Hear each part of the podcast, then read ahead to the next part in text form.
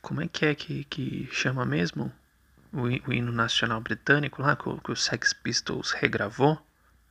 É aquela expressão lá do, do que tem o, que os caras brindam geralmente. Que os caras nas antigas falavam. É. God Save the Queer.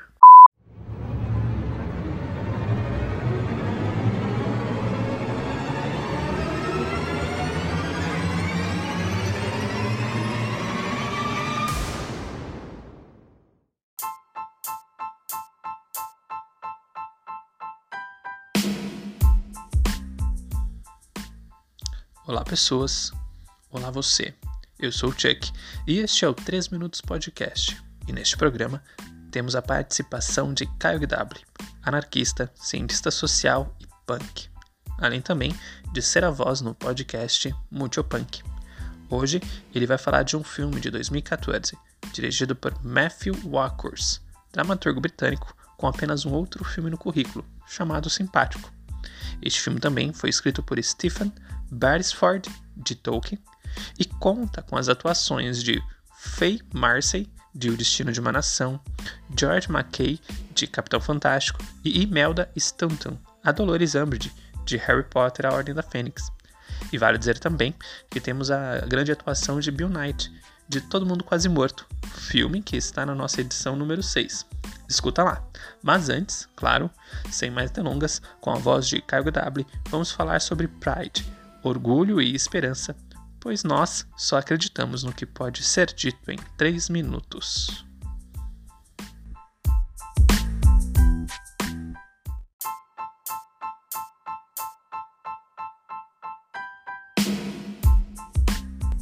Oi, meu nome é Caio e eu fui convidado pelo Felipe do 3 Minutos Podcast para falar sobre um dos meus filmes preferidos, Pride, português, Orgulho e Esperança, de 2014.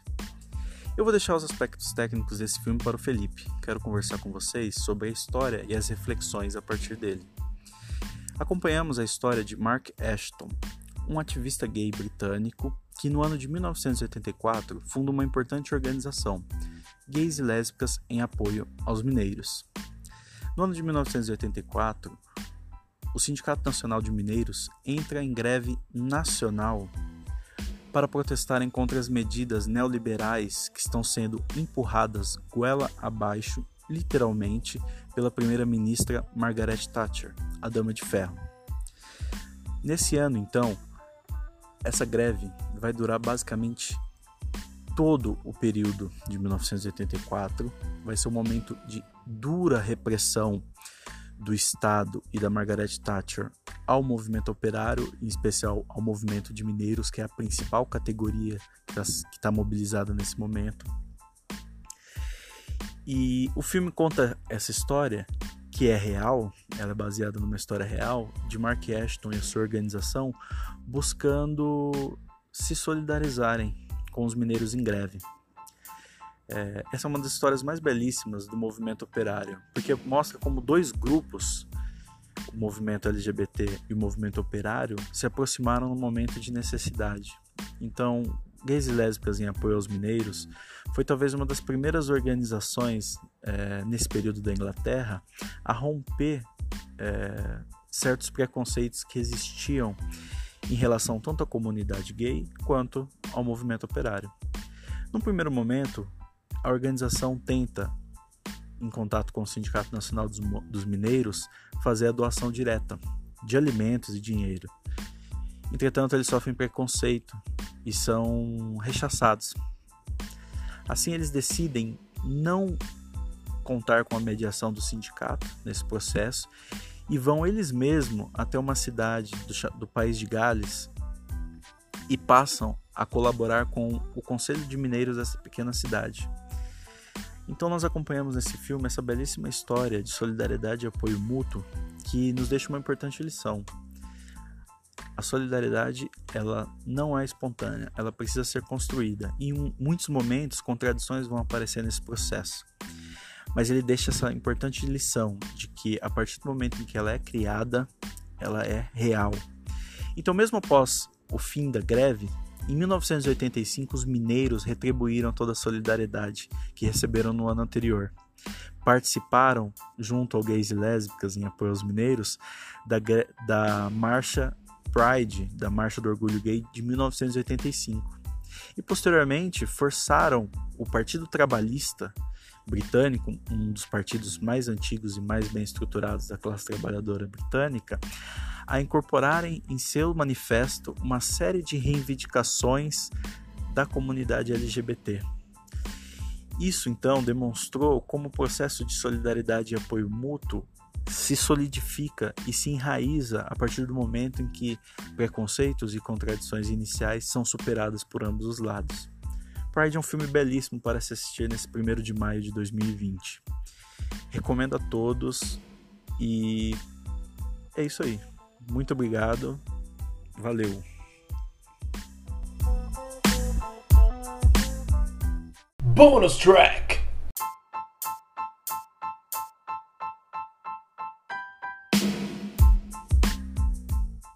Oi, o meu nome é Caio e eu estou de volta nesse bonus track para conversar um pouco mais com vocês hoje. Vocês já podem imaginar, acho, o assunto do que eu quero conversar. Hoje eu quero falar um pouco sobre as origens do 1 de maio, o Dia do Trabalhador. Mas antes disso, eu quero contar para vocês uma historinha. Eu gosto muito de um escritor chamado Eduardo Galeano, um escritor latino-americano uruguaio. Ele, em uma de suas historinhas, de um de seus livros, o Livro dos Abraços, nos traz uma ideia muito importante sobre o 1 de maio. Ele nos conta, e aqui eu vou citar, que o 1 de maio é o único dia verdadeiramente universal da humanidade inteira. O único dia no qual coincidem todas as histórias e todas as geografias, todas as línguas e as religiões e as culturas do mundo. Assim, o 1 de maio é o dia em que aquilo que nos torna humanos, o trabalho, é universalmente celebrado. As origens dessa celebração, entretanto, não podem ser esquecidas. O 1 de maio foi institucionalizado há muito tempo atrás como o Dia do Trabalhador, mas foi institucionalizado em homenagem à memória dos mártires de Chicago. Mas bem, quem são esses mártires e por que eles precisam ser lembrados? Pouco sobre a história do movimento operário. E eu vou voltar para o ano de 1986, particularmente nos Estados Unidos. Nesse momento dos Estados Unidos, é, uma greve geral é convocada por diversas organizações políticas e sindicalistas, e a maior parte dessas organizações são socialistas e anarquistas. Uma manifestação, então, é chamada para o dia 1 de maio de 1986 e ela vai ocorrer principalmente no bairro de Haymarket, na cidade de Chicago. Haverão manifestações em outras cidades também, mas a maior será na cidade de Chicago, que dizem que chegou até mais de 80, 90, quase 100 mil pessoas nessas manifestações. Tamanha a organização do movimento operário nesse momento. Mas qual era a principal reivindicação da greve geral e das manifestações? A principal reivindicação ainda era 8 horas de trabalho, 8 horas de descanso, 8 horas de lazer. Como eu falei, a manifestação contava com milhares de pessoas, e apesar de começar no dia 1 de maio, ela durou diversos outros dias. No terceiro dia, em 3 de maio de 1986, durante a manifestação, um conflito se iniciou entre os trabalhadores e a repressão estatal os policiais. E mesmo que o prefeito da época tenha declarado que a manifestação fosse pacífica, em algum momento uma bomba explodiu. E ao explodir, policiais e manifestantes acabaram mortos e feridos. Isso foi o motivo perfeito para que os policiais então prendessem e buscassem culpados entre os trabalhadores. Mas claro que eles buscaram culpados onde? Nas lideranças, nos dirigentes e organizadores daquelas manifestações e greves gerais. Então, após muita perseguição, oito trabalhadores foram presos. E esses oito trabalhadores foram acusados de terem cometido o atentado à bomba. Aqui eu quero lembrar o nome deles. Eles se chamavam Albert Parsons, Louis Ling, Adolf Fischer, George Engel, August Spy, Michael Schwab, Samuel Finden, Oscar Nib. O que todos esses trabalhadores tinham em comum? Eram todos anarquistas. Sim, todos esses trabalhadores eram militantes anarquistas. Alguns deles, como Albert Parsons, eram dirigentes importantíssimos nas organizações anarquistas de Chicago. E estavam também na organização da greve geral convocada para o dia 1 de maio e as manifestações. Logo, se percebe que no julgamento a imparcialidade da justiça burguesa se tornou cada vez clara. Não se tratava de encontrar culpados, mas de os punir, não por terem cometido algum atentado, mas por serem todos militantes socialistas. No julgamento, em protesto, um deles, Albert, Ar, Albert Parsons, prevendo a sua própria morte, reforçou a sua ideologia, dizendo a todos: A propriedade das máquinas como privilégio de uns poucos é o que combatemos. O monopólio das mesmas, eis aquilo contra o que lutamos. Nós desejamos que todas as forças da natureza, que todas as forças sociais, que essa força gigantesca, produto do trabalho e da inteligência das gerações passadas, sejam postas à disposição do homem, submetidas ao homem para sempre. Este, e não outro, é o objetivo do socialismo. Dos oito trabalhadores presos, quatro foram enforcados e um se suicidou na prisão no dia anterior de seu enforcamento. Anos depois, em 1983, os três restantes foram inocentados e libertos, o que demonstrou claramente a perseguição política de todo esse processo. Isso deixou marcas muito profundas na classe trabalhadora norte-americana e mais profundas ainda na classe trabalhadora mundial, porque desvelou naquele momento toda a capacidade que o Estado e as suas instituições repressivas e a justiça tinham um caráter de classe e o caráter da classe, da classe dominante. Assim, no ano de 1889, a Organização Internacional dos Trabalhadores, a Internacional Socialista, passou a adotar o 1 de maio como Dia Internacional da Classe Trabalhadora, para lembrar a todos desse acontecimento, da revolta de Haymarket e da morte dos mártires de Chicago.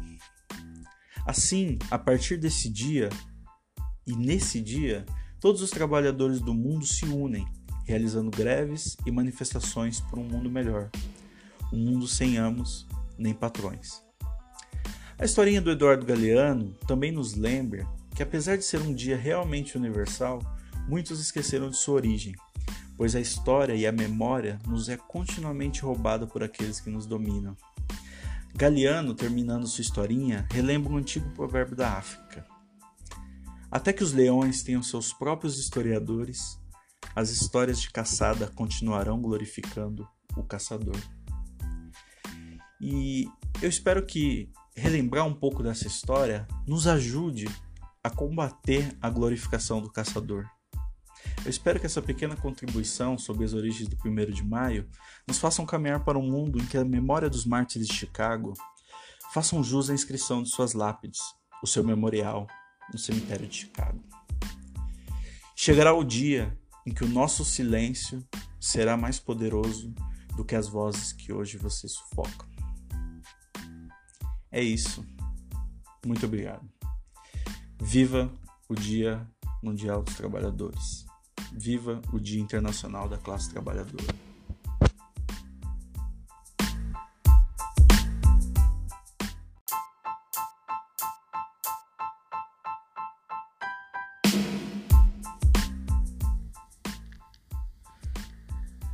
Bom, isso é tudo, pessoal. Pride é um bom entretenimento é um caminho para entender a greve dos mineiros de 1984 e, acima de tudo, um suspiro, um alívio né, aos dias em que vivemos com tantos discursos de ódio e segregação. E ao final de, da película, tenho certeza que você vai estar mais leve. E antes que eu me esqueça, Caio Guedabri também administra a página Livros Anarquistas no Instagram, É só pesquisar por livros anarquistas, né? Arroba livros anarquistas, e tenho certeza que você vai gostar do que verá.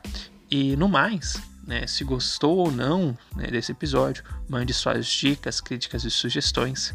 Mostre esse episódio para uma pessoa que você acredite gostar. E hum, compartilhe o 3 Minutos Podcast e o cinescrito.com para que assim possamos crescer de forma natural e orgânica, falando mais e mais sobre cinema, pois um filme não acaba quando termina. Então é isso. Mantenha-se à esquerda e hidrate-se.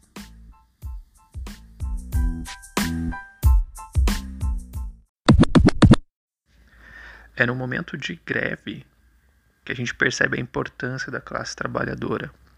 É no momento de greve que tudo para. Teve a greve dos caminhoneiros aqui no Brasil, né, recentemente parou tudo. Caralho, mano, teve essa, essa greve né, de 84 dos mineiros, que a, que, a, que a política neoliberal caiu matando em cima. Tipo, é nesses momentos né, de greve, de manifestações, de organização política, que a gente percebe que os trabalhadores, mano, é o pilar de tudo, velho. Mano, se a classe operária tudo produz, a ela tudo pertence, pau no cu da burguesia.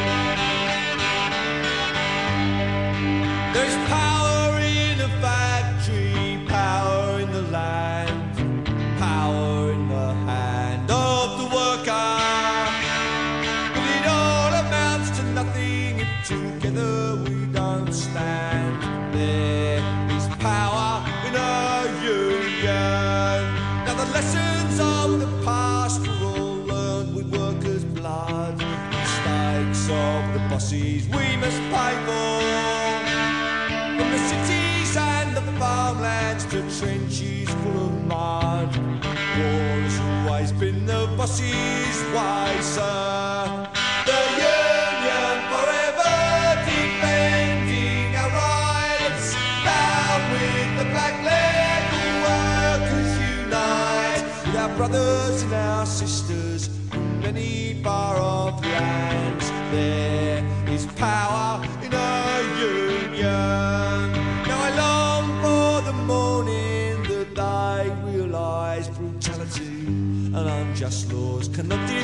us. But who'll defend the workers who cannot organise? And the bosses send their lackeys out to cheat us.